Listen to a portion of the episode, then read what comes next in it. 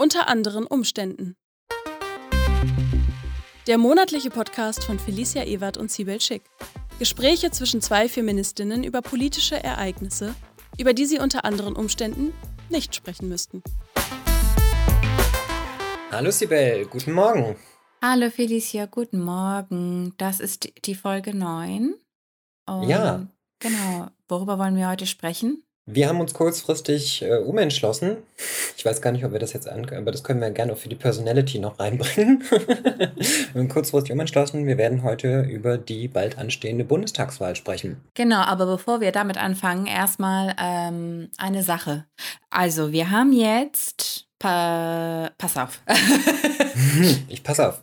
Felicia hat Nachrichten bekommen von Menschen, die äh, uns daran erinnert haben, dass nicht alle Menschen ähm, Podcasts konsumieren können und dass wir auch Transkripten zur Verfügung stellen sollen. Wir haben darauf gehört und wir haben auch mit unserer Reda- Redaktion gesprochen und jetzt stellen wir auch nach der Veröffentlichung der Tondatei äh, Transkripten auf der Website von ND, also nd-aktuell.de. So, und ähm, als ich letztes Mal über den Text gegangen bin, nach der letzten Folge, habe ich gemerkt, dass ich dich, ähm, Felicia, hardcore unterbrochen habe. Das war so schriftlich vor mir mit all seiner Nacktheit. Ähm, du sagst, das Wort ist und ich so, "Mm, äh, ich rede jetzt. So. äh, da ging es um das Wort Familienvater und ich würde dich, ich möchte dich gern bitten, dass du diesen Gedanken bitte nachträglich in dieser Folge erstmal ausführst, wenn das für dich okay ist.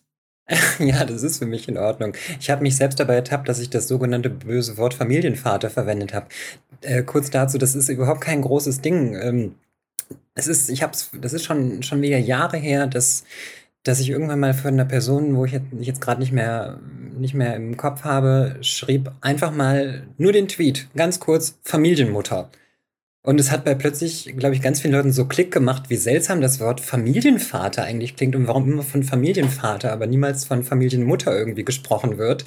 Ähm, also, dass, dass quasi der Vater noch so den, noch so den Zusatztitel braucht, so, so den, den zusätzlichen Rang, den, so quasi, um ihn zu, quasi zum Familienoberhaupt irgendwie zu erheben. Und deswegen kriege ich immer so ein bisschen, ja, äh, da rollen sich mir immer die Fußnägel hoch, wenn ich das Wort Familienvater höre. Und dann habe ich mich halt selber dabei ertappt, dass ich es einfach so plötzlich gesagt habe. Und ähm, viel größer ist es eigentlich nicht. Es war einfach so ein, so ein krasser Klickmoment, dass irgendjemand einfach mal schrieb, Familienmutter. Das war der ganze Tweet und es war so, so eine plötzlich so ein Mindblown. so, ja, stimmt, sagt sonst, das sagt keine Sau würde, würde Familienmutter sagen. Warum müssen wir immer von Familienvätern sprechen und so? Genau.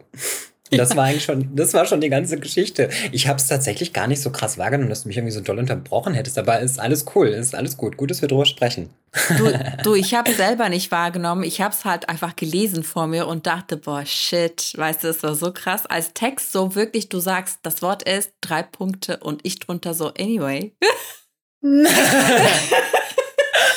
Geht gar nicht. Geht gar nicht. Ähm, ja, also zurück zu unserem heutigen Thema Bundestagswahl. Das ist auch tatsächlich die letzte Folge jetzt vor der Wahl, also be bevor die Wahlen stattfinden. Deshalb machen wir das jetzt ganz schnell. Richtig. ja, gehst du eigentlich wählen?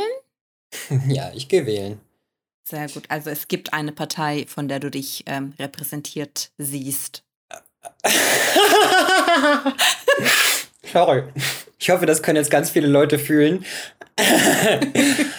ähm, es wird ja immer vom kleineren Übel gesprochen oder, oder was halt auch so ein Satz bei sowas ist, ist immer, ja, da haben wir die Wahl zwischen Pest und Cholera.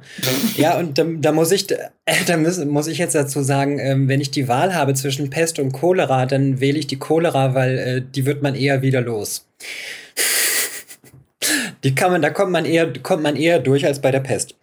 Genau, äh, ja, repräsentiert. Äh, du musst dir halt so eine Partei vorstellen, egal wie, wie viele Mitglieder die jetzt faktisch hat, wie viele Mandate, wie viel, wie viel Prozent sie in den Parlamenten hat, ist ein ganz großer, äh, ganz großes Konglomerat aus verschiedensten Leuten, die dort zusammenkommen, mit verschiedensten Überzeugungen, auch in, innerhalb von einer bestimmten Partei.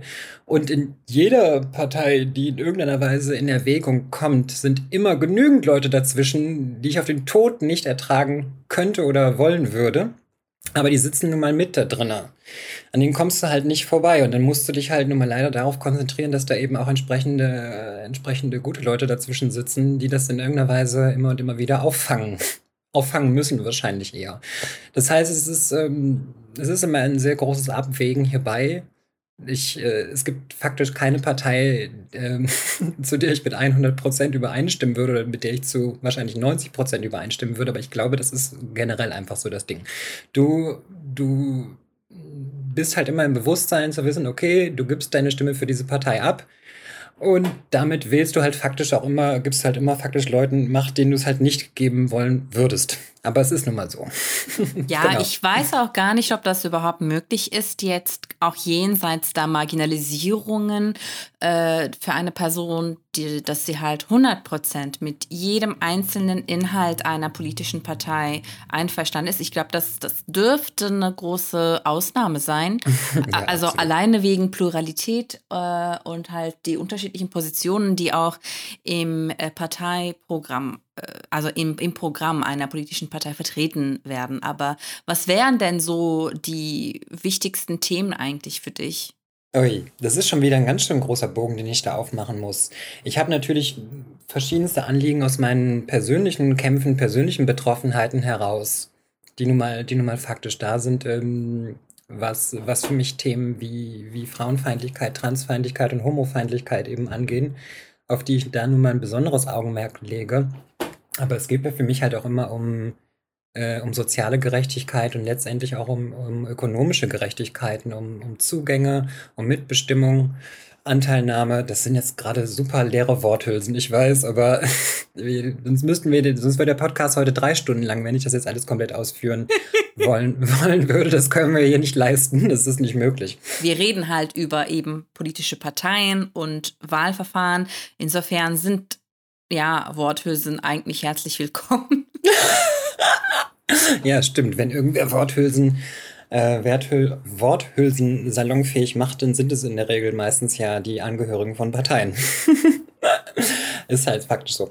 Ja, ähm, soziale Gerechtigkeit äh, ist, äh, ich, ich habe das, äh, es gab da am Montag, gab es in der Taz so eine kleine Doppelseite, wo verschiedenste Leute zu, dazu befragt wurden, was, ähm, was für sie soziale Gerechtigkeit ist. Und ja, da bin ich auch drinne zu lesen. Ähm, auch, auch in diesem Fall mit Leuten drinne, die ich, äh, mit denen ich eigentlich ungern auf einer Seite stehen möchte. Also auf einer Zeitungsseite meine ich. Und da habe ich, ähm, wenn ich das kurz ausführen kann, habe ich halt, ähm, habe ich die Frage so beantwortet, um zu sagen, dass ich halt auch immer dabei auf meine persönlichen Kämpfe und Betroffenheiten äh, darauf achte, aber darüber hinaus ist es halt auch meine Verantwortung ist, mich über die Kämpfe von anderen Menschen konstant zu informieren, weiterzubilden, um die Menschen unterstützen zu können. Das, das gegenseitige voneinander lernen müssen und lernen dürfen, das ist essentiell, essentiell wichtig. Darüber haben wir beide auch schon vor längerer Zeit gesprochen, dass, dass du sagtest, dass du verschiedenste Gewalterfahrungen und Kämpfe nun mal aus, ausfechten musst. Ähm, aber dass du halt verschiedene andere Dinge, von denen ich beispielsweise betroffen bin, dass, dass, es, dass dir das trotzdem in deinem Alltag so nicht begegnet, dass du davon eben nicht betroffen bist und dass es deswegen so wichtig ist, dass wir beide voneinander lernen und lernen müssen. Genau, und ähm, um dann den, den Abschluss oder so, den, den Bogen von mir persönlich wegzubringen, habe ich halt ganz kurz, habe ich das so mh. gesagt? Das haben wir beide im Gespräch so gesagt, ja. Ach so, im Podcast oder privat? Nee, nee, das, das, das haben wir privat gemacht. Das ist auch schon, wir kennen uns, glaube ich, seit 2018, meine ich. Ja, richtig. Ja. Ich, äh, ich, ich dachte nur, das haben wir sehr gut gesagt. das haben wir ganz hervorragend gesagt. ja, Entschuldigung bitte, entschuldige bitte, dass ich dich schon wieder unterbrochen habe äh, mit dem Gedanken. Alles gut. Alles cool. Wir sind cool, wir sind cool. ja, da, darüber haben wir gesprochen. Deswegen habe ich dann halt so den um so die, auf das alles auf die, die größere, höhere Ebene zu ziehen, habe ich halt daran dann auch gesagt, es geht halt, ähm, es geht nicht um irgendwelche theoretischen Konstrukte, sondern es geht eben um Menschenleben hierbei und nicht um irgendeine ferne universitäre Theorie oder sonst was. Es geht um, um Lebensbedingungen, es geht um Arbeitsbedingungen, es geht um körperliche Sicherheit, körperliche Autonomie, äh, Zugang zur Gesundheitsversorgung und all das. Und deswegen ist für mich äh, soziale Gerechtigkeit auch immer ökonomische Gerechtigkeit für Menschen. Das ist natürlich, äh, das war natürlich ein sehr, sehr kurzer Text, den ich da nun einbringen konnte oder durfte. Aber ja, das ist für mich, darum geht es für mich so bei her. Jetzt vergangenen Montag, also den 16. August, meinst du, ja? Genau, genau. Das ah. ist am Montag erschienen, ja. Ja, verstehe. Richtig. Ja, also ich glaube, das ist erstmal halt ein ganz wichtiger Punkt, sodass man auch alle Kämpfe auch im Blick halten soll und nicht in der eigenen Welt sozusagen gefangen bleibt. Ähm, ja. Und dann kommt auch halt diese Ebene dazu bei mehrfach marginalisierten Menschen, selbst wenn sie bei nur bei ihren eigenen Anliegen bleiben würden, ist das halt super schwierig, eine passende Partei zu finden. Wenn du beispielsweise gleichzeitig arm bist und behindert bist und eine Frau und dazu noch von Rassismus betroffen, ähm, es ist fast schon unvermeidbar, dass mindestens einer dieser Aspekte im Parteiprogramm vernachlässigt wird. Ja, definitiv. So, und dann bist du halt aber nur eine Person. Du bist ja halt keine vier Personen, so, ne? Richtig. und du hast nur eine Stimme, so. Im besten ja. Fall. Ich habe ja keine, beispielsweise. Ja, das, darüber wollte ich jetzt aber als nächstes mit dir sprechen, dass du äh, darüber, darüber etwas erzählst, wenn Ach du so. möchtest.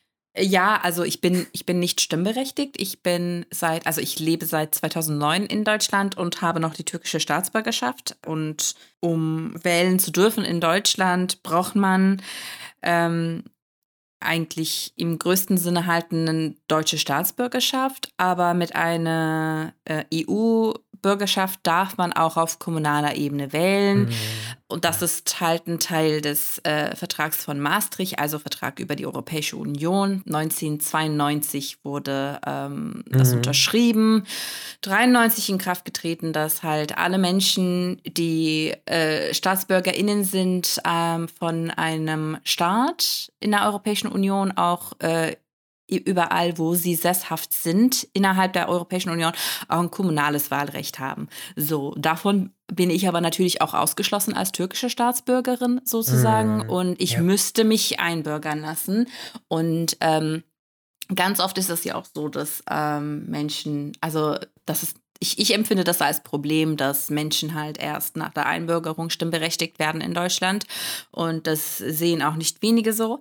Ähm, und wenn, wenn ich das mal thematisiere in einem Text oder in einem Social Media Post oder so, dann ist es halt ganz oft, also die, die Reaktion, mit der ich ganz oft begegnet werde, ist halt, äh, ja, ähm, äh, ja, dann lässt du dich halt einbürgern. Das ist halt ja. so. Und in, ja, vielen, genau. in, in, vielen, in vielen anderen Ländern ist das ja auch so. Äh, wenn ich jetzt mhm. in die Türkei ziehe, bin ich ja auch nicht stimmberechtigt. Und, und das ist halt, das ist natürlich auch so Ablenkungsmanöver sozusagen von dem Thema, so einfach den nackten Status quo zu, äh, zu also wiederzugeben, sozusagen, nochmal die Status quo zu beschreiben, als wäre das halt ein, eine Rechtfertigung, ein Grund dafür. Der mhm. Status quo ist der Status quo und nicht der Grund warum etwas so ist, wie es ist.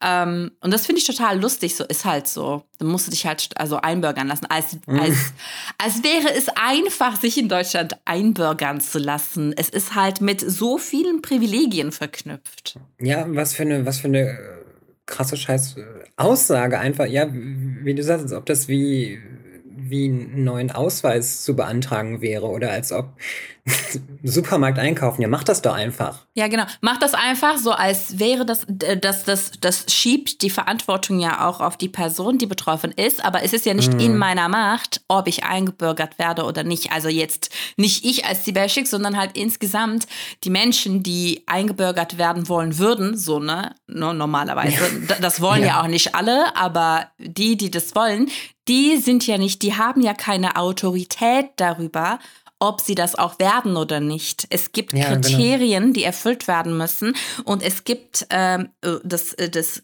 fordert auch ein Durchhaltevermögen äh, und es fordert halt einen Überblick und das ist so viel Arbeit, das ist ein bürokratischer Albtraum und äh, du musst halt einen äh, Test belegen, du musst Geld dafür bezahlen, du musst, ähm, du musst dauerhaft arbeiten können. Also solche mhm. Sachen, also du, du, musst, du musst dauerhaft gesund sein, äh, da, nicht mal dauerhaft, du musst gesund sein in dem Zeitpunkt, so, ne? Ähm, auch während des Verfahrens darfst du halt nicht irgendwie arbeitsunfähig werden, sonst. Mhm. Also, das ist halt. Das ist eigentlich fast schon eine Erpressungssituation, mit der Menschen eigentlich konfrontiert werden. Und die Mehrheitsgesellschaft weiß das nicht, was ja auch völlig normal ist, weil welcher, mhm. welche deutsche Person lässt sich in Deutschland einbürgern? Niemand. Ja. Und wenn du halt diesen ganzen Prozess nicht durchgegangen bist oder wenn du halt niemanden kennst, also keine andere Person kennst, die es durchmachen musste, dann ist auch normal, dass du das nicht weißt. Aber ich meine so, wir haben ja insgesamt ein Problem damit, dass Menschen auch nicht zuhören wollen. Und stattdessen lieber halt sagen wollen, wo es lang gehen soll für dich. So, dann mach, mhm. das, mach das doch so, okay. So, ich, ich, ich kann es machen wollen, aber am Ende so spielt das keine Rolle, was ich will. So, weißt du? Aber auch ganz unabhängig davon. Also ich bin jetzt zwar nicht stimmberechtigt, ähm, ähm, das könnte sich natürlich in der Zukunft ändern. Ähm, allerdings frage ich mich dieses Jahr besonders stark, also was wäre, wenn, wenn ich stimmberechtigt wäre? Welche hm. Partei hätte ich denn überhaupt wählen können? Also I don't ja. know. Ich wüsste es ehrlich gesagt nicht. Ich, ich empfinde das auch wirklich als großes Problem, weil immer bestimmte, also es gibt halt ganz wichtige Aspekte, die in einem Parteiprogramm unbedingt vertreten werden müssten und dann kann ich dann auch nicht irgendwie sagen, das sind jetzt die Prioritäten und die anderen Aspekte kann ich dann halt vernachlässigen oder ich kann ein Auge zudrücken, wenn das halt von einer von der von der Partei, die ich wählen soll, irgendwie vernachlässigt wird und so. Man kann natürlich auch in Anführungsstrichen Protest wählen. Und Protest wählen ist bei mir wirklich nur bei der linken Partei legitim, anders, anderweitig nicht. So. Mhm. Höchstens, wenn so, weißt du, was ich meine? Mhm. Auch, auch wenn der Begriff eigentlich total krass vorbeladen ist, so, ja, weil wir halt komplett. halt einfach, weil Rechte und Nazis halt als ähm, ProtestwählerInnen bezeichnet werden, als ja. wüssten sie nicht, was sie machen, als, als wären sie nicht zurechnungsfähig so zu gucken, mhm. eins und eins zusammenzuzählen, was eigentlich in einem Land passieren kann, wenn ich meine Stimme einer faschistischen Partei gebe. So, nee, das ist bloß Protest. Was für Protest, Digi? Wenn du protestieren willst, gehst du auf die Straße und schreist ein bisschen rum und läufst von A nach B oder machst irgendwelche Kunstaktionen, was auch immer, irgendwie, du schreibst einen Text, du wählst doch keine faschistische Partei. So, weißt du? Uh, anyway. Grund, so grundlegende Diskussionen. ja, diese, diese krasse permanente Verharmlosung, es ist so, es ist zum Heulen. richtig, richtig schlimm ist das. Immer, immer im Hinterkopf dieses, oh, die Leute bloß nicht verschrecken wollen. So. ja. Und damit, da, damit sind wir beide nicht gemeint. Wir dürfen ja erschreckt nee. werden. Wir werden ja. permanent erschreckt. Ja, werden wir. Permanent. Jeden Tag, den ganzen Tag, weißt du? Ja.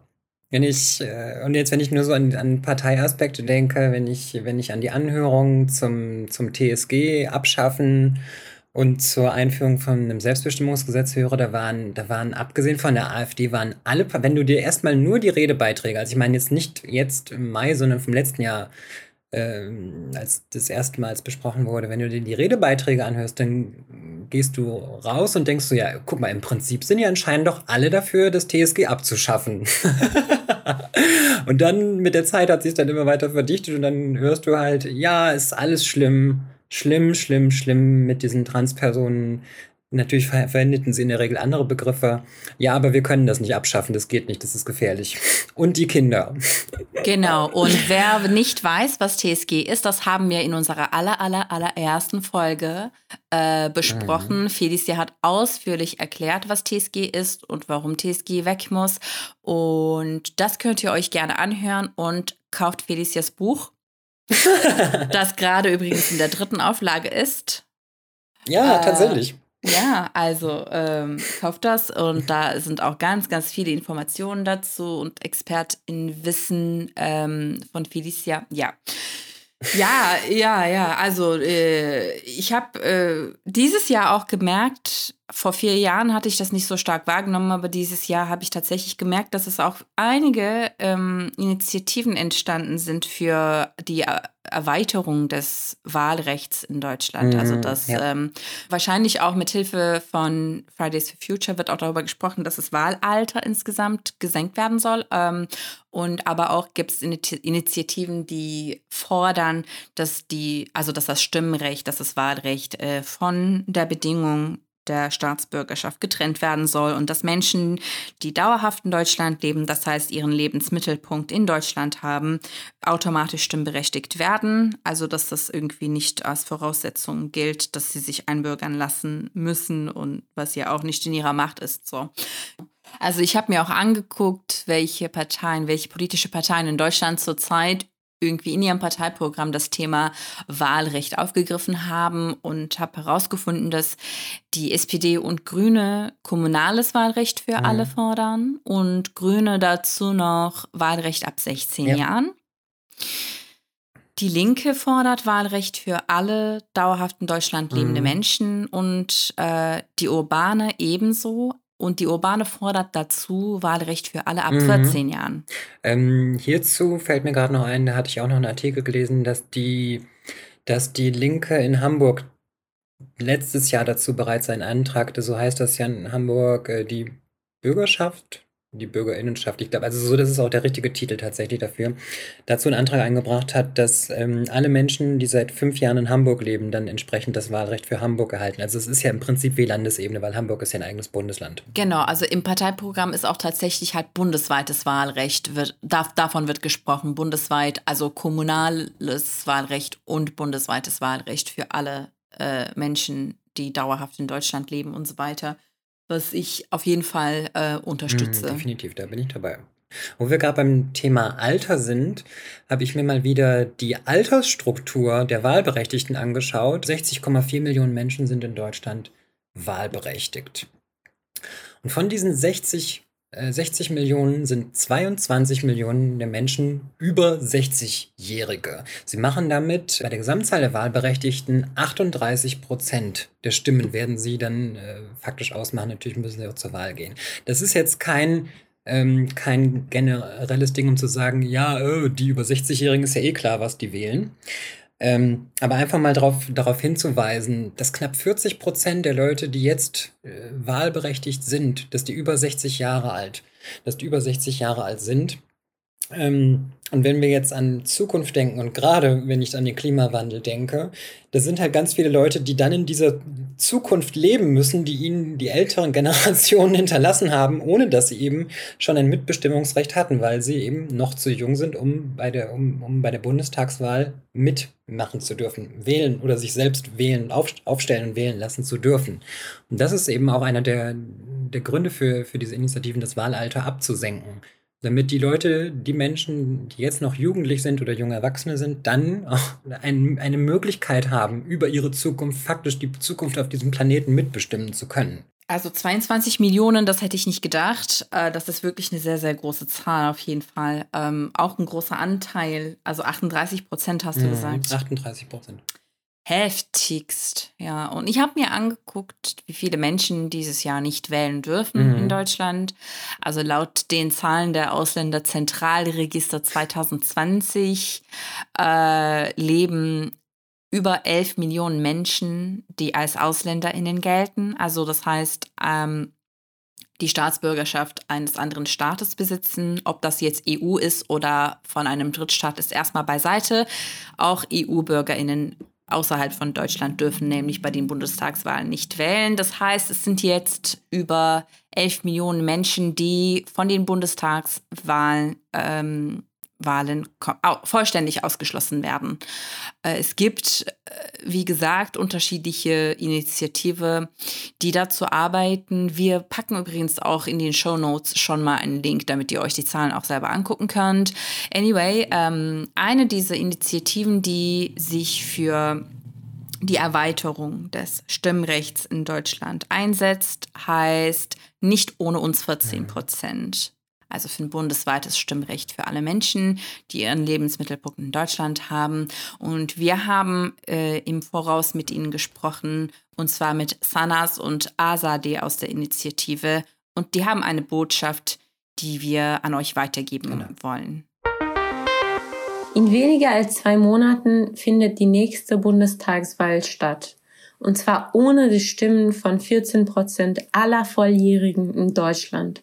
Das sind fast 10 Millionen Stimmen, die wieder nicht vertreten werden. Der Grund? Uns fehlt die deutsche Staatsbürgerschaft. Wir sind Sanas und Azade von der Kampagne Nicht ohne uns 14 Prozent. Wir sind eine selbstorganisierte Gruppe von Menschen ohne deutsche Staatsbürgerschaft und haben diese Kampagne gestartet, um für unser Wahlrecht zu kämpfen. Wir wollen unter diesem Motto auf das Recht zur Selbstbestimmung und politischen Partizipation von Menschen ohne deutsche Staatsbürgerschaft aufmerksam machen. Unsere Forderung ist deutlich. Bundestagswahlrecht und Kommunalwahlrecht für alle Menschen, die seit fünf Jahren ihren Lebensmittelpunkt in Deutschland haben. Damit die Demokratie nicht nur manche, sondern alle repräsentiert, muss erstmal klar werden, dass die Rechte der Menschen nicht an ihr Staatsbürgerschaft, Nationalität, Hautfarbe, Herkunftsland oder Geschlecht verknüpft sein sollten. Die Demokratie kann erst dann alle repräsentieren, wenn alle Menschen erstmal bei der politischen Entscheidungstreffen mitmachen dürfen. Das reicht jedoch nicht. Die etablierte Machtverhältnisse in der Gesellschaft, die seit Jahrzehnten bestimmen, wer wo mitreden darf und wer stumm geschaltet wird, wer diskriminiert und wer privilegiert ist, bestimmen auch, wer heute repräsentiert wird. Genau diese Machtverhältnisse sollten bekämpft werden. Die Demokratie, die alle repräsentiert, kann die Menschen nicht ausschließen, weil denen die Privilegien wie zum Beispiel einen festen Wohnsitz oder den deutschen Pass fehlen. Solange eine Demokratie zehn Millionen BewohnerInnen von dem wichtigsten politischen Instrument eines Staates ausschließt, kann diese Demokratie nicht uns allen dienen. Wir Menschen ohne die deutsche Staatsbürgerschaft, die unseren Lebensmittelpunkt in Deutschland haben, sind genauso wie allen anderen von der Politik betroffen. Wir zahlen genauso Steuern wie allen anderen Menschen, ohne dass wir mitbestimmen können, was mit unseren Steuern passiert. Unser Alltag wird genauso wie unsere Zukunft von allen anderen Menschen außer uns selbst bestimmt. Während Parteien drei Monaten vor der Wahl mit ihren Abschiebungspolitiken, Ausbürgerungsstrategien und Grenzsicherungen auf Stimmung gehen und rassistische und migrantinnenfeindliche Narrativen reproduzieren, wird uns das politische Mittel weggenommen um für unsere Rechte zu kämpfen. Solange wir nicht wahlberichtig sind und das heißt, dass wir keine Zielgruppe der PolitikerInnen und die Parteien sind, wird für unsere Probleme keine strukturelle Lösung geben. Die meisten Migrantinnen und migrantisierten Personen in Deutschland werden von Rassismus und anderen Diskriminierungsarten betroffen ohne Wahlrecht fehlt die Möglichkeit, für die eigenen Menschenrechte auf politischer Ebene zu kämpfen und mitzubestimmen. Vielen lieben Dank, Sanas und Azadeh aus der Initiative Nicht ohne uns 14 Prozent für ein bundesweites Stimmrecht für alle Menschen, die, ja, die in Deutschland leben. Und so wie ihr das auch gesagt habt, ist es natürlich wichtig, dass die Demokratie auch alle repräsentiert und nicht nur manche. Und das kann ich nur unterschreiben. So, und nun haben wir noch einen O-Ton von Edwin Greve. Edwin ist Direktkandidat in Neukölln für die Partei Die Urbane. Also ich muss sagen, ich finde es gar nicht so einfach, natürlich die Wahl kurz und knapp einzuschätzen. Ich habe den Eindruck, dass durch die steigenden ähm, Berichte über Klimawandel und auch darüber, dass ähm, Leuten klar wird, dass das Sachen sind, die eben auch in unserer Lebzeit auch hier schon Wirkung entfalten können, spürbare Wirkung, dass das ähm, gerade der Debatte rund ums Wahlrecht, äh, Wahlalter absenken auf jeden Fall Aufschwung verschafft hat, ne, weil ähm, genau jetzt sozusagen Leuten bewusst wird, okay, ähm, wir dürfen nicht mitbestimmen über Sachen, die uns aber ganz schnell, ganz akut betreffen können. Und das ist natürlich ähm, was, was Leute, die aufgrund der Staatsbürgerschaft nicht wählen können, eigentlich schon die ganze Zeit wissen. Und ähm, diese Problematik haben wir da eben schon die ganze Zeit. Also dass quasi Menschen ausgeschlossen werden von Entscheidungen, die sie akut die ganze Zeit betreffen. Und ähm, das sind anscheinend deutschlandweit gerade etwa 14 Prozent, also 14 Prozent Menschen, die hier leben ohne deutsche Staatsbürgerschaft. Ähm, sind in Berlin ungefähr ein Drittel.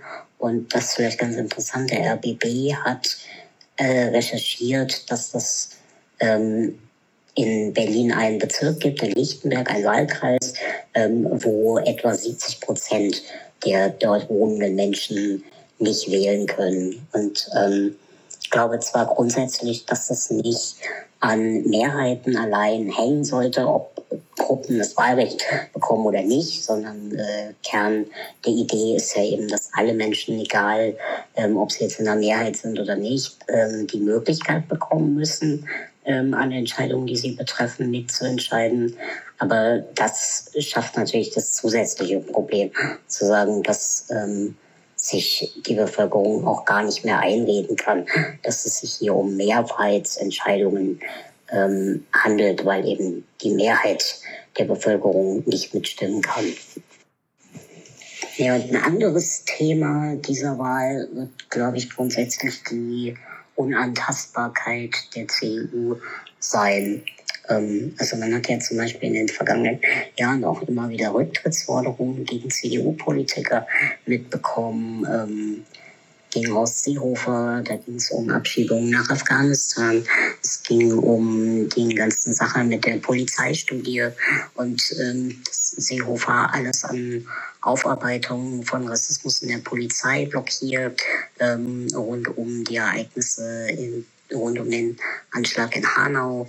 Ähm, oder zum Beispiel gegen Jens Spahn, zahlreiche Versäumnisse in der Corona-Krise, bis jetzt zuletzt der Maskenskandal, ähm, dass das so, ja, so Ereignisse waren, wo man aber so plötzlich gemerkt hat, noch mal stärker gemerkt hat, wie unantastbar diese Politiker zu sein scheinen und ähm, Rücktrittsforderungen keinerlei Erfolg erzielen, während äh, andere PolitikerInnen ja für wesentlich weniger Sachen zurückgetreten sind.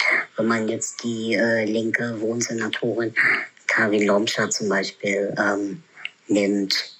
Und das wird, glaube ich, eine, Frage, eine grundsätzliche ähm, Frage sein. Ja, und gleichzeitig ähm, ist aber die CDU ja nicht unser einziges Problem. Und ich glaube, das ist auch ganz wichtig, dass ähm, Leuten das bewusst wird und Leute auch mit ihrem Umfeld darüber sprechen, dass ähm, eben gerade auch solche PolitikerInnen wie Franziska Giffey, die ja Bürgermeisterin in Berlin werden will, von der SPD, ähm, großes Gefahrenpotenzial, sage ich mal, für uns gerade marginalisierte Gruppen ähm, mitbringen oder auch ähm, ja, jetzt im, ähm, im Zuge der nicht stattgefundenen Evakuierung, ähm, viel zu späten Evakuierung auf, aus Afghanistan, ähm, Heiko Maas, der Außenminister, ebenfalls SPD-Politiker, der ja auch öfter mal so davonkommt als der Good Cop in der Regierung, ähm, der aber der durchaus genauso Verantwortung trägt. Ähm, genau, und das ist, glaube ich, eine große Frage, ob wir ein linkes WählerInnen ähm, Gros dazu bewegen können, tatsächlich auch links von der SPD zu wählen. Ja, vielen Dank an dieser Stelle an dich, Edwin. Vielen Dank für deinen Beitrag.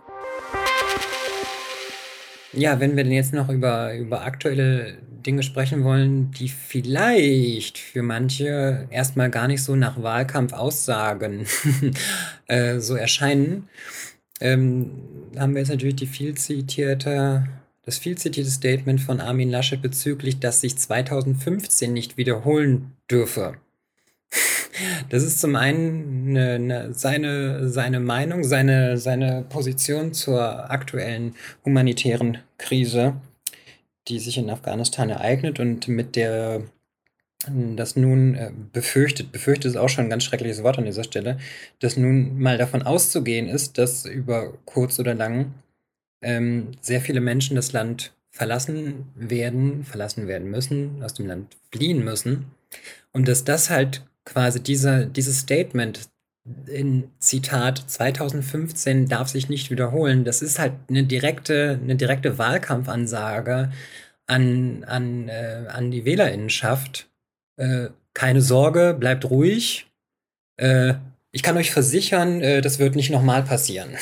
So, was 2015 passiert war, als ob das, als ob das eine, eine Krise, eine Katastrophe oder sonstiges irgendwie in irgendeiner Weise für Deutschland war. Es ist eine direkte Ansage an, an die Wählerinnenschaft, an die potenzielle Wählerinnenschaft von CDU, CSU, aber eben auch ganz klar äh, das sogenannte Fischen am rechten Rand, um zu sagen, hey, wir verstehen eure Sorgen, keine Sorge, wird nicht passieren. Ich verstehe auch nicht, was ich, was ich nicht wiederholen soll. Was ist denn überhaupt? Also ich habe in meinem Alltag keinerlei gelitten. Wirklich, es gab keine Krise, es gab irgendwie keine Engpässe für irgendwas. Ich habe mich halt ausreichend ernähren können. Ich habe ganz normal arbeiten können. Leider musste ja, ich arbeiten. Ja. So, ne? Ein Leben ohne Arbeit kann ich mir auch sehr gut vorstellen. Ja. Aber anyway, das ist ein anderes Thema. so, ganz ehrlich, was ist denn? Was war denn los 2015? Was war denn diese Katastrophe eigentlich? Wo war die Krise? ja, richtig. I don't know. Ich glaube, das werden wir nie erfahren. Das heißt, ähm, das hier ist jetzt meine persönliche Einschätzung. Widerwärtig, menschenverachtend und äh, eine direkte Ansage an sogenannte konservative und äh, ganz, ganz offen rechts, rechtsoffene Personen, faschistische Personen zu sagen, ja, hier, ich, ich habe eure Sorgen ernst genommen, in Anführungsstrichen, und hier, das wird nicht nochmal passieren. Wie gesagt, ähm, es gibt in diesem Land über 11 Millionen Menschen, die jetzt bei den Bundestagswahlen ausgeschlossen werden. Es ist nicht legal, das eigene Stimmrecht zu verschenken. Mhm. Also wenn es Menschen gibt, die die Bundestagswahl im September lieber boykottieren ja. möchte, da, den, diesen Menschen sage ich nicht, dass sie ihre Stimme lieber einer anderen Person, die nicht stimmberechtigt ist, geben sollen. Also das wäre strafbar, wenn ich sowas sagen würde. Ich sag's nee. einfach nicht. Ich sag einfach gar nichts, ich sag Felicia. Auch nichts. Also das Stimmrecht verschenkt man nicht. Nein. Weißt du? Das, äh, das macht man aber nee. nicht. Nee, das macht man nicht. Ja. Gut, nächst, nächster Punkt. ich hätte einen Appell. Ja. Ich höre. Ja, ich finde halt so Menschen, die nicht stimmberechtigt sind, die werden halt in ähm, von der Politik halt, also von politischen Parteien halt einfach nicht ähm, gesehen Sie, sie werden nicht gesehen, sie werden nicht gehört, weil ihre Stimmen ja weder gewonnen noch verloren werden können. So, die sind irrelevant für, ihre, für, für ihren Erfolg. Die sind absolut irrelevant. Und deshalb macht man in der Regel auch keine Politik für Menschen, die nicht stimmberechtigt sind. Und das muss sich ändern. Und das wäre mein Appell an alle politischen Parteien, dass sie jetzt gefälligst aufhören sollen, Menschen, die nicht stimmberechtigt sind, ähm, einfach zu ignorieren, als gäbe es sie nicht.